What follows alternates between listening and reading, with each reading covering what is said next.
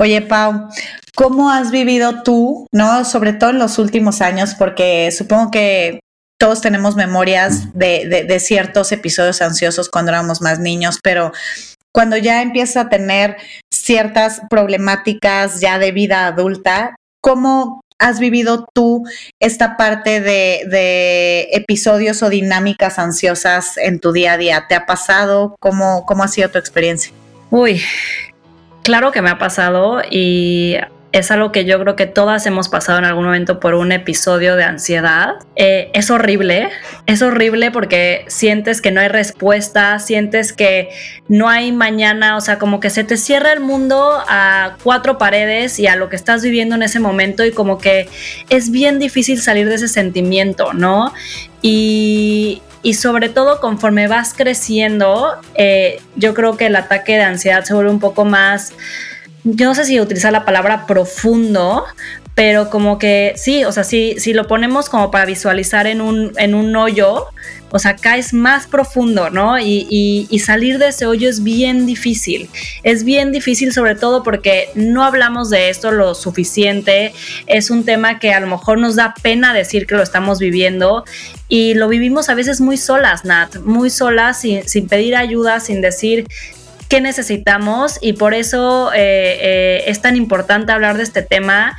Eh, a mí, por ejemplo, el insomnio es de las cosas que más me, me, detonan los ataques de ansiedad y claro que he acudido a la famosa pastillita, a este medio ribotrilazo para dormir, o sea, de tan fuertes de, de, del ataque de ansiedad de que si no me lo he hecho no puedo dormir y también ahí nos empezamos como a poner este de si no, si no me echo esta pastilla no puedo dormir y ahí ya empieza como una cadena de, de, cómo estamos realmente atacando este problema o más bien dándonos cuenta de qué podemos hacer para sobrellevar este ataque de ansiedad.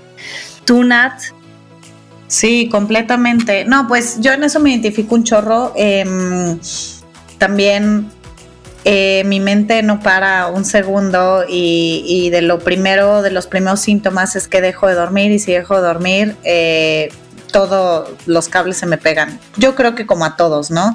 Sí sufro mucho insomnio, eh, pero lo que más pienso, Pau, honestamente, es que digo, de repente me pongo a pensar y sobre todo en esta pandemia, y digo, si, si nuestra mente crea cosas tan, o sea, a esos niveles, de repente imaginarte eh, la peor, eh, el peor escenario del mundo, pues también nos podemos imaginar cosas positivas, ¿no? O sea, ¿por qué la mente siempre nos juega, digo, no siempre, pero muchas veces estas malas pasadas, ¿no? Sobre todo pues en las noches, sobre todo cuando estás como bajo mucha presión, y es bien difícil como controlarla, ¿no? O sea, creo que para, en mi caso, eh, como yo creo muchos eh, otros, es cómo entrenar a nuestra mente, ¿no? Este, antes a lo mejor de llegar a un diagnóstico, ¿no? De ansiedad que vamos a hablar con nuestra invitada o a situaciones más severas como ataques de pánico, que yo ya los he vivido hace, hace algunos años,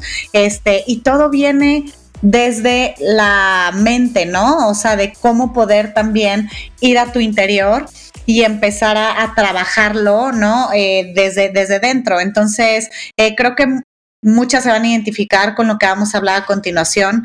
Eh, lo platicamos tú y yo, que creo que si alguien a lo mejor no sabía que tenía episodios ansiosos con esta pandemia, eh, dudo mucho que alguien no haya rozado, aunque sea algo del tema. Y los que ya un poquito estamos ahí, pues se pudo haber eh, exponenciado, ¿no? Entonces, pues vámonos con nuestra invitada y esperemos que les guste este episodio.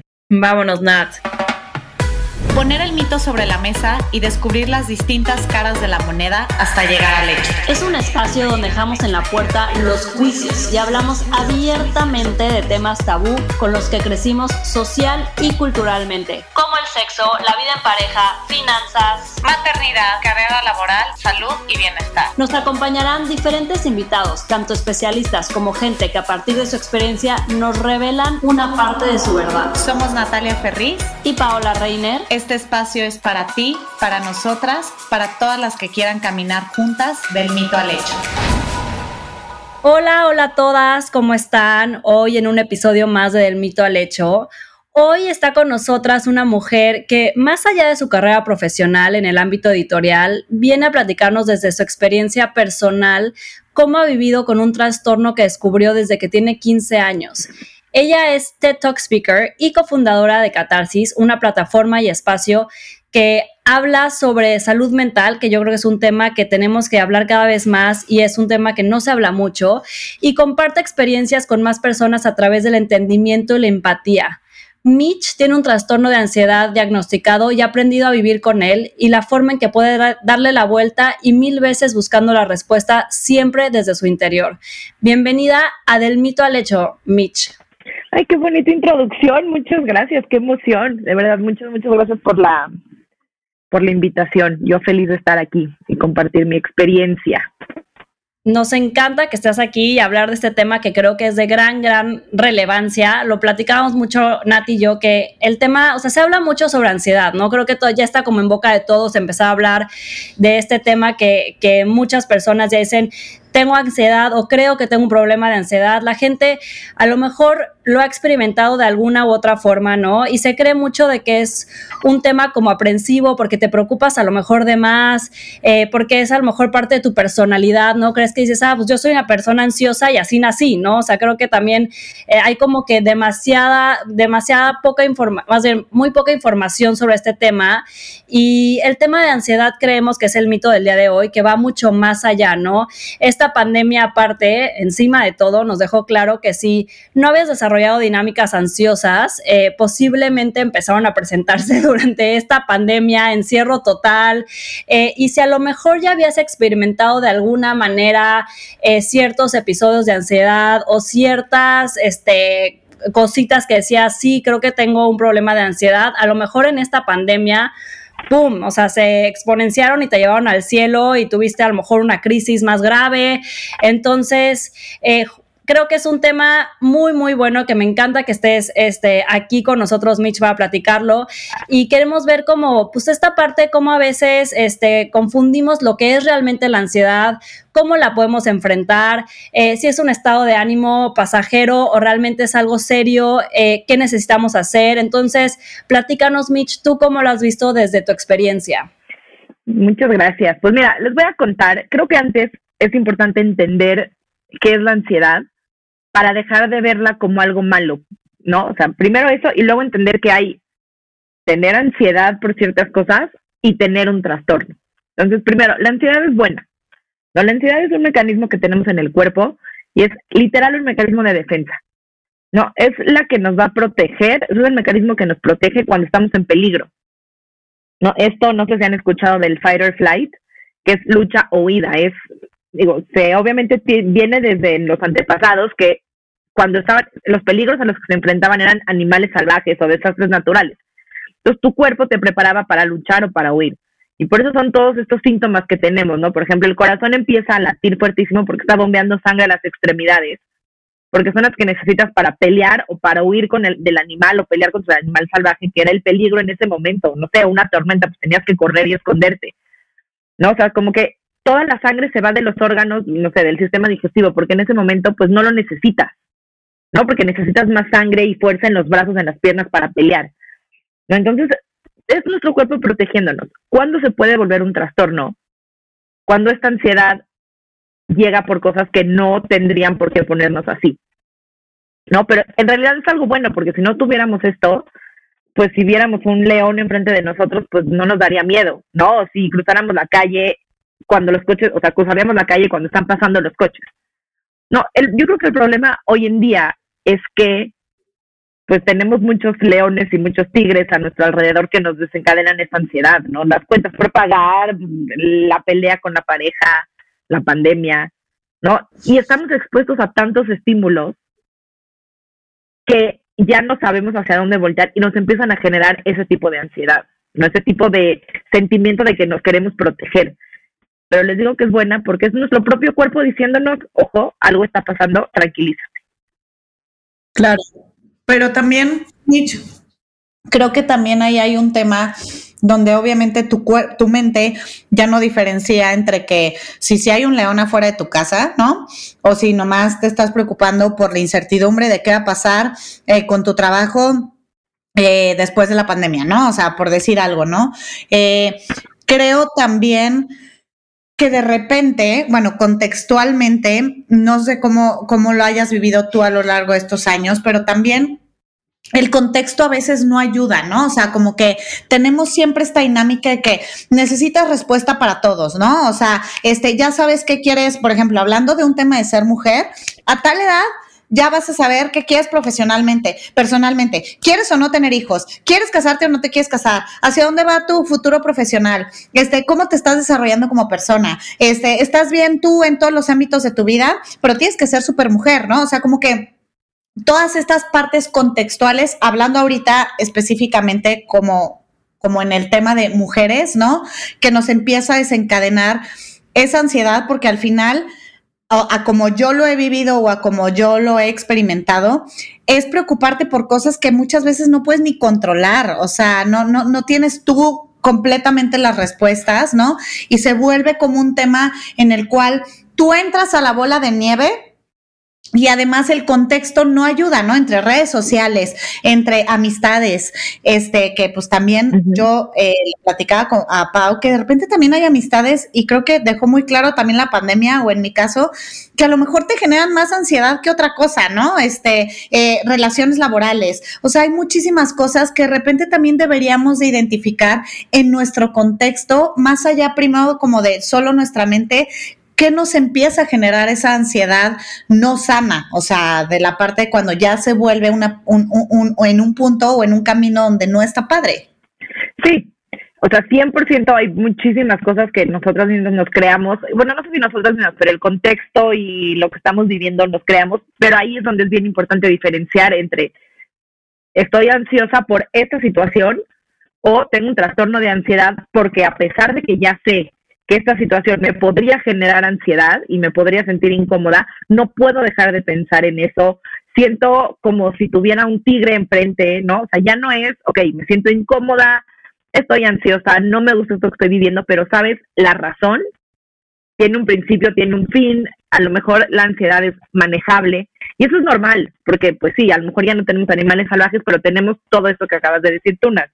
Tienes la presión de ser perfecta, la presión de, ser como quien ves en las redes sociales, la presión de que no, pues se me está pasando el tiempo y no tengo hijos, ¿no? Entonces, es normal, ¿no? Nada más hay que entender de dónde viene. Pues al final todas hemos sentido ansiedad, ¿no? O sea, es algo que, como dices, es, es parte de nuestra naturaleza humana, ¿no? Sentir ansiedad. Ahora, de esa ansiedad, yo creo que hay diferentes grados de ansiedad y cuando te, se diagnostica ya como un trastorno tal cual, ¿no? Entonces, eh, justo lo platicábamos del tema de que a lo mejor hay ciertas cositas o ciertos síntomas, o no sé si llamarles síntomas, o ciertas cosas que, que sí pueden estar ligadas a un, a, un trastorno y no nos estamos dando cuenta, ¿no? Que yo creo que por eso es tan importante el hablar de esto. Por ejemplo, lo que decías del corazón, a lo mejor la taquicardia, dolor de, de cabeza, o sea, cansancio a lo mejor extremo, que dices, no manches, estoy súper cansada, pero a lo mejor es parte de, ¿no? La parte de insomnio, que el no dormir, ahorita que yo me convertí en mamá, este, todavía más veo lo importante que es tener un, un este, un, eh, buenas horas de sueño, ¿no? O sea, el no dormir te puede llevar a la locura literal. Y, y la parte también hablamos, eh, Nati y yo, sudoración, o sea, como cosas así que a lo mejor dices, hay algo mal en mí, eh, estoy identificando este tipo de cosas,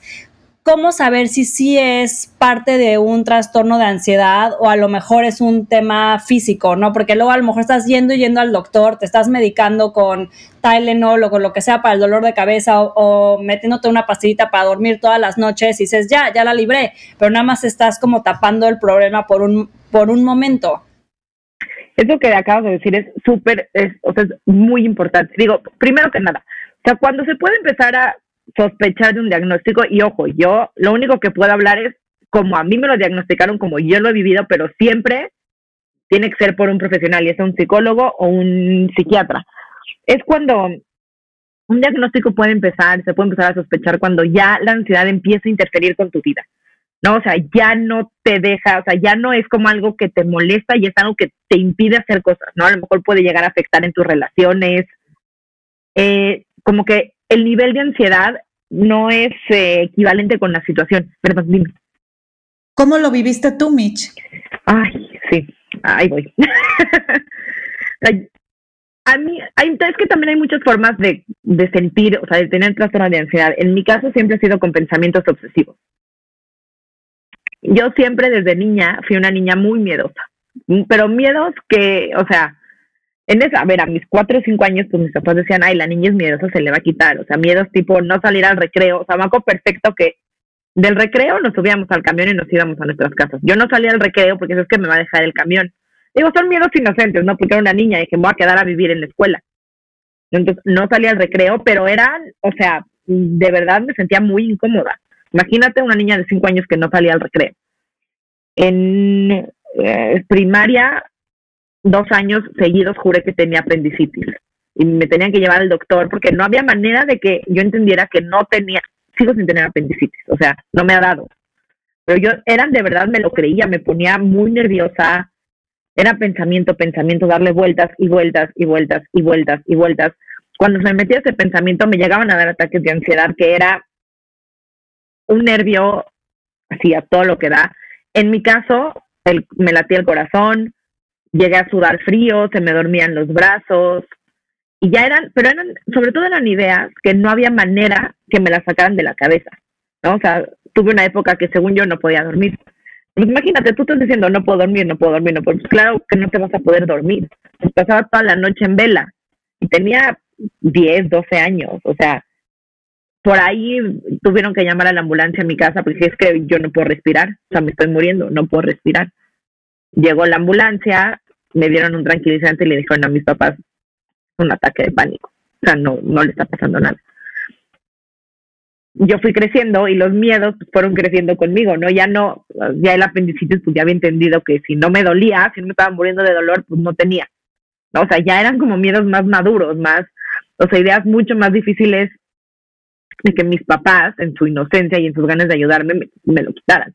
O sea, mi mamá me decía, ya deja de pensar en eso. No puedo, o sea, gracias, pero no puedo.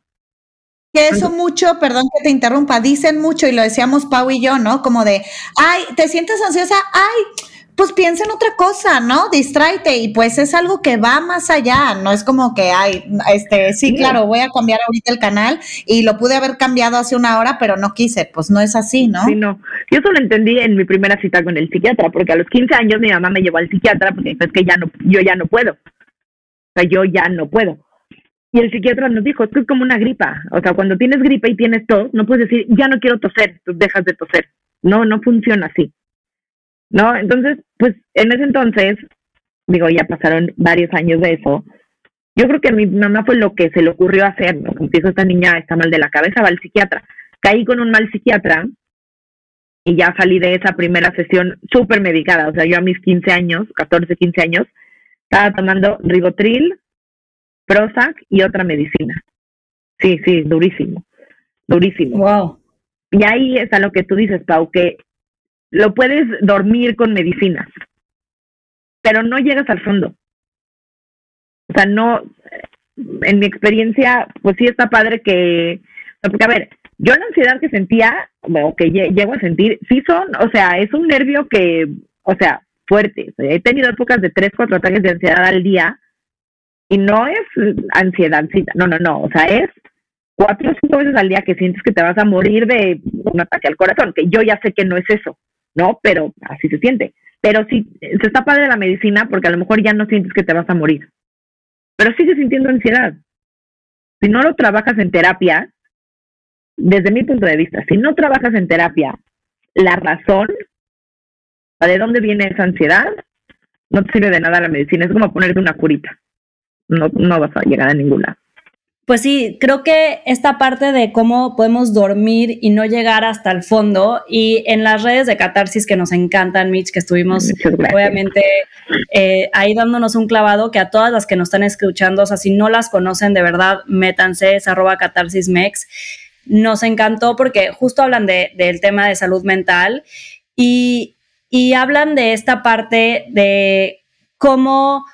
Eh, también ahorita, os hablas hace 15 años, ¿no? Pero como ahorita lo de las redes sociales, por ejemplo, eh, ha sido algo que, que yo creo que también, como la pandemia que decía al principio, ha exponenciado el tema de ansiedad porque estás viendo lo que otras personas viven y quieres vivir lo mismo, ¿no? Eh, eh, en, en, como un tipo de FOMO y ves como esta realidad perfecta de todo el mundo y te da ansiedad que, ¿por qué yo no lo tengo? Creo que en el post que ponían decían como, ¿por qué yo no lo estoy viviendo? ¿Por qué yo no lo tengo? ¿Por qué?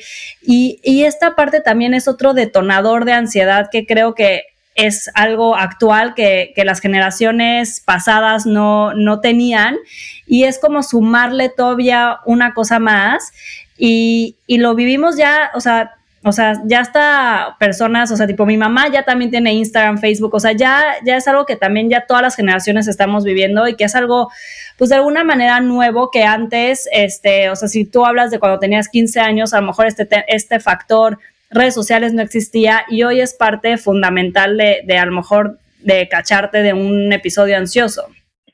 Sí, mira, creo que cada quien tiene sus detonantes, o sea, y es bien importante entender cuáles son, porque lo que lo que es raro de la ansiedad y en general como de, de nuestro cerebro es que yo puedo estar viendo Instagram y estoy perfecta, ¿no? Nada más digo como, ay, quiero irme de viaje como esa chava y quiero tener ese abdomen.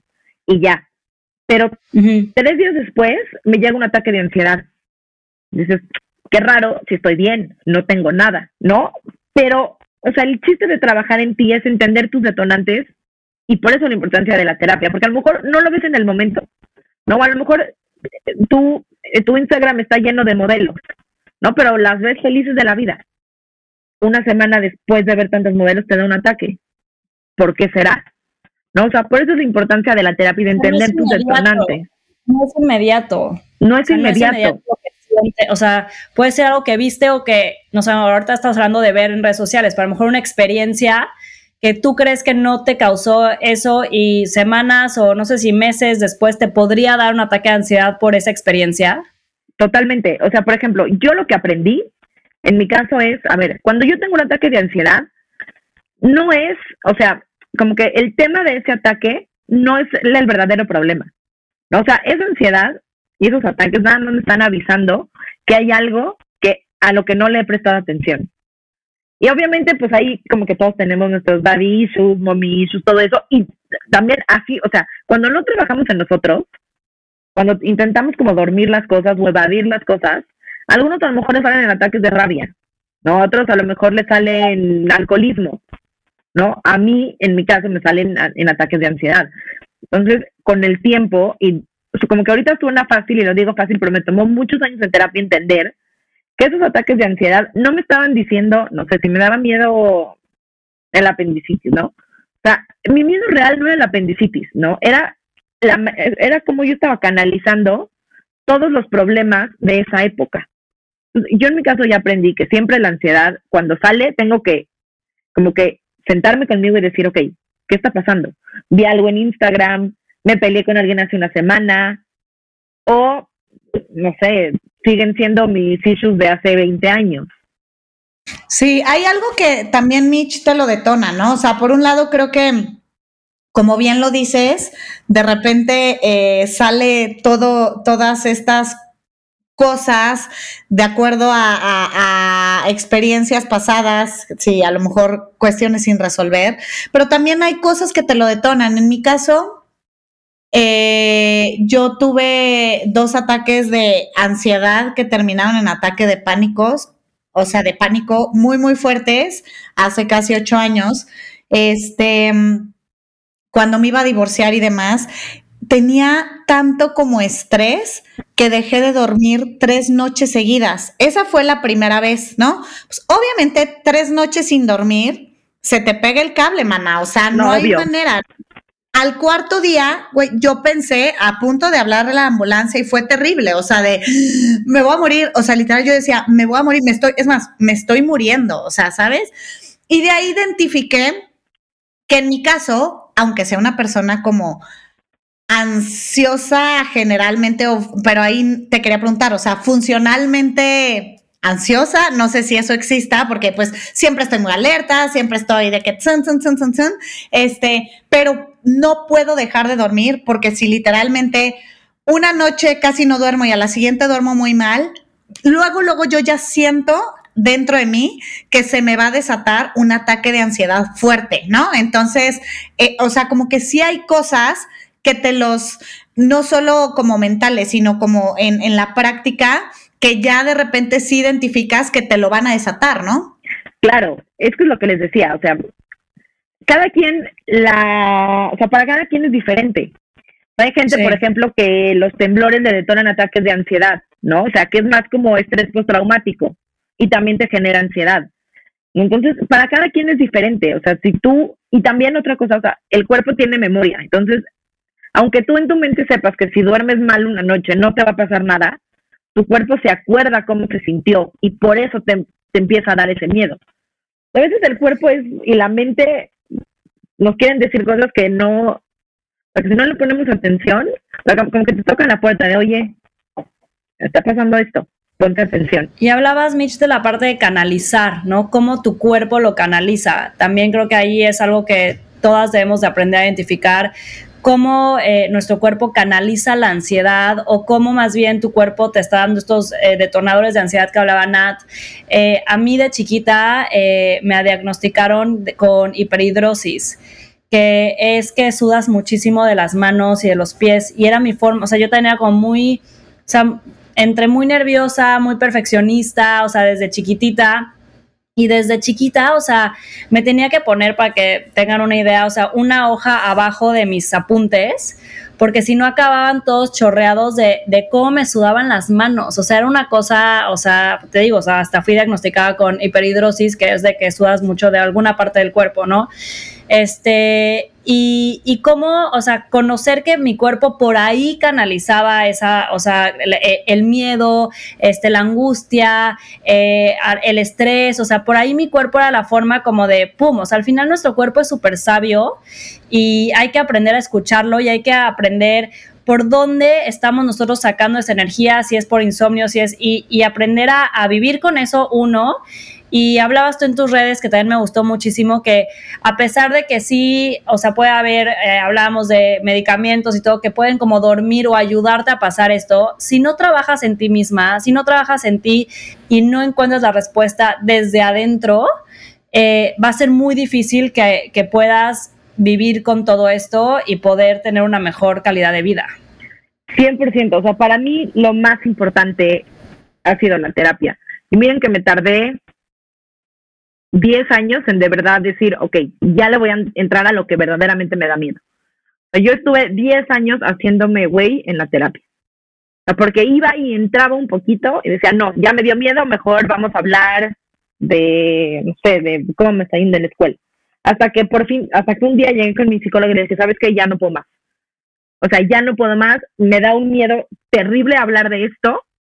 O sea, era un miedo de que, o sea, llegaba la, con mi psicóloga y me hacía ni siquiera un miedo, una idea obsesiva que yo cargué 15 años de mi vida.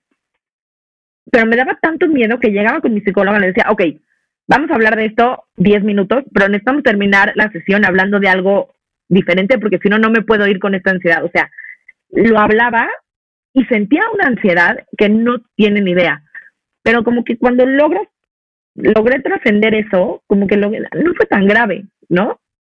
Pero, o sea, lo que voy es, da mucho más miedo, como que darte cuenta que lo que tienes que trabajar no te lo va a quitar una medicina que ir al psiquiatra, ¿no? O sea, es mucho más fácil tomar, y sigo tomando medicinas, porque algunas, unos, una, otra psiquiatra alguna vez me dijo, a ver, es como un jarrón, la medicina es como el jarrón, pero todo lo que hay adentro es lo que tienes que trabajar con la psicóloga. Y eso es lo importante. El jarrón te va a quitar los síntomas y te, me va a permitir a lo mejor hablar del tema sin sentir que me voy a morir. Pero si no lo hablo, igual va a estar, o sea, siempre lo tenía. Nada más que no llegaba a esos niveles de ansiedad. Claro, sí, porque una cosa es algo que te ayuda como a contenerte para mientras trabajas y mientras realizas tu proceso y otra cosa es no trabajarlo y nomás estarlo tapando, tapando, tapando, tapando. Algo que me gusta mucho, Mitch, que en Catarsis lo mencionan y yo creo que muchas de las que nos están escuchando les va a hacer bastante clic, por lo menos a mí me lo hizo y es yo creo que lo que he aprendido más en esta pandemia específicamente es que poder tener estas afirmaciones para pensamientos obsesivos, ¿no? Y aquí eh, en este post habla mucho como de mis pensamientos no crean mi realidad, solo porque sea cierto, o sea, que existe una posibilidad, no significa que realmente vaya a suceder. De hecho, estudios dicen que el 99% de las cosas que nos imaginamos no suceden, ¿no? Deja tú los este, estudios, yo lo he vivido. O sea, el 99% de las cosas que me han generado una ansiedad terrible no han pasado. No pasaron. No pasaron. No pasaron. Mañana o en una semana tendré más claridad, porque en la pinche noche, perdón mi francés, todo el mundo, o sea, se te viene encima y todo lo ves pésimo. Al día siguiente, digo, obviamente si no dormiste, no necesariamente a la mañana siguiente ya todo lo ves bien, pero, pero si de repente ya descansaste tantito el ratón, te tranquilizaste, respiraste, puedes tener como una mayor claridad, ¿no? Y, y, y, y en esta parte también hablan de ¿Qué es lo peor que podría pasar? O sea, como que dentro de tus escenarios y a ver, y de todo eso, ¿qué es peor lo que podría pasar? Y está realmente no tiene solución, o sea, neta ya sí estoy como en el límite. ¿Qué tan probable obviamente es que pase y vale la pena realmente como preocuparme por eso? Eso la verdad para mí me llama, o sea, me hace todo, todo, todo el sentido. Y te voy a contar además la historia de ese post. Yo sea, como que mi socia y yo nos dividimos, de a ver, tú haces una semana, yo hago una semana. Y justo ese que estás diciendo, yo lo hice porque es algo que a mí me ha ayudado. O sea, yo mi mente como es muy ansiosa y se vuela y se va, no sé. Llevaba más de 15 años con la misma psicóloga con la cual sigo, pero llegó un punto que me sentí súper estancada, porque era, ella es psicoanalista y en el psicoanálisis lo que hacen es em, analizar desde tus primeros meses de vida. Dije, ya, o sea, ya, ya no tengo qué más analizar, qué más quieres saber. ¿no? Entonces, ayúdame a encontrar otro tipo de terapia que ya sea con lo que ya entendí, ahora cómo acciono sobre eso, ¿no? O sea, qué padre, ya entendí que lo que me hizo mi papá y mi mamá y mis abuelos a los dos meses, ya entendí por qué soy así. Ahora, ¿qué hago? Me siento estancada. Y entonces me mandó, bueno, junto con ella, fuimos con otra terapeuta que era más cognitivo-conductual que ellos lo que hacen son como, son terapias breves, o sea, de pocos meses, y que son enfocadas a acciones. Entonces, a mí, que tengo pensamientos obsesivos, esas preguntas son las que me ayudaron justo antes de justo empezando la pandemia, como entender, ok, ¿qué es lo peor que puedo? O sea, esas preguntas, como que son tan sencillas, pero me tardé 20 años en que alguien me las dijera, ok, haz estas preguntas para desmenuzar tu idea falsa, obsesiva, y cuando te preguntas, por ejemplo, en ese entonces creo que tenía miedo de, de que me corrieran del trabajo, justo, porque era plena pandemia, estaba, o sea, las cosas, los recortes terribles. Cuando dije, ¿qué es lo peor que puede pasar? Sí, o sea, me puedo quedar sin trabajo y que unos meses esté apretada de dinero. Pero, pues, conseguiré otro. O sea, no voy a acabar viviendo abajo de un puente. Pero como que hasta que no lo escribes, en mi caso, ¿no? Punto por punto con esas preguntas, no me tranquilizo. Vaya como el tener estructura y decir, ok, es esto, es esto, es esto, es esto, te cambia por completo la forma de ver las cosas. es ponerle nombre y apellido, ¿no, Mitch? Algo así. Yo creo que es una, es una cosa que, a todas les puede servir como ejercicio. Eh, de ponerle nombre y apellido, ¿qué es lo peor que me podría pasar? Y a lo mejor sí puede ser algo, pues perder tu chamba o que, o sea, algo también muy fuerte, pero ya le pusiste nombre y apellido a que realmente nada más estés viviendo como con ese miedo de esta situación que nada más dices, me da miedo y no identifico qué es. Eh, yo creo que es un ejercicio que todas podríamos hacer. A mí esto yo me lo llevo ahorita porque me encantó y qué bueno que lo dijiste, Nat, el tema de hablar de, de qué es lo peor que me podría pasar. ¿Qué es eso? Ponerle nombre, apellido, definición y poder responder a eso, ¿no? Ya trabajar sobre eso. Claro, y hay como, es que creo que lo padre y lo complicado de la salud mental es que a cada quien le funcionan cosas diferentes, porque habrá gente que te diga, no, pues yo cuando me siento así, cierro los ojos, respiro y con eso regreso a mi centro y me siento tranquila. Y yo, ok, a mí eso no me funciona. Hay gente que sí, y está padre, pero yo necesito más estructura y más respuestas y más respiro y qué, y mi trabajo igual está en riesgo, ¿no? Entonces cada quien, el chiste es que cada quien encuentre lo que le funcione, ¿no? Porque hay, o, sea, hay gente que te va a decir, no, pues yo hago CrossFit y con eso saco todo. Gente que diga, no, yo medito.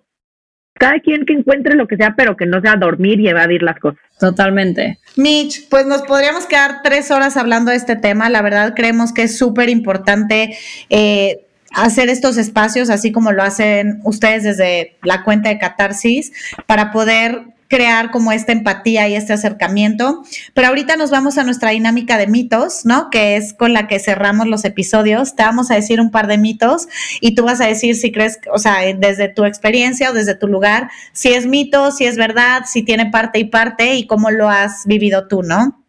El primer mito es si pones mucho, mucho empeño, la ansiedad la puedes trabajar sola. Híjole, en mi caso es un mito, pero sí puedo pensar que hay gente que pues sí podría, pero tienes, tendría que ser alguien como con mucha conciencia, ¿no? O sea, yo creo que más que un mito. Y también el grado de ansiedad que tengas, ¿no? O sea, yo creo que también hay niveles de, entonces también es algo a considerar en, en este. El mito número dos, Mitch, es si me ocupo y me distraigo, la ansiedad se me va a quitar. Yo creo que eso es un poquito de las dos, porque sí, o sea, sí lo peor que puedes hacer cuando estás en un ataque de ansiedad es quedarte acostada en tu cama pensando en eso, ¿no? O sea, sí distraerte en ese momento te puede servir, pero no para trabajarlo a fondo. O sea, si es como en un episodio, sí. Pero si te vives ocupándote para no pensar, va a ser peor porque va a salir en 40 ataques de ansiedad y con el 40 de potencia.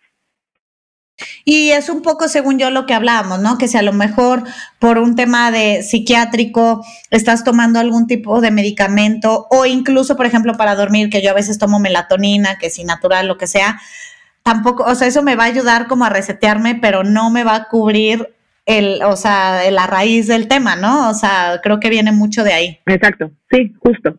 El tercer mito, Mitch, este es, si tengo ansiedad, seguro tengo otros temas de salud mental. No, eso es un mito 100%. Yo afortunadamente solo tengo ansiedad y es más que suficiente. Pero se cree mucho, ¿no? Como decir, híjole, es que si sí me diagnostican ansiedad, la neta igual estoy loco y tengo otras cosas, entonces, ¿qué me puede desatar pues eso, etcétera, O más bien creo que la gente puede llegar a pensar que si tienen un diagnóstico de trastorno de ansiedad o trastorno depresivo, dejan de ser funcionales y no es así.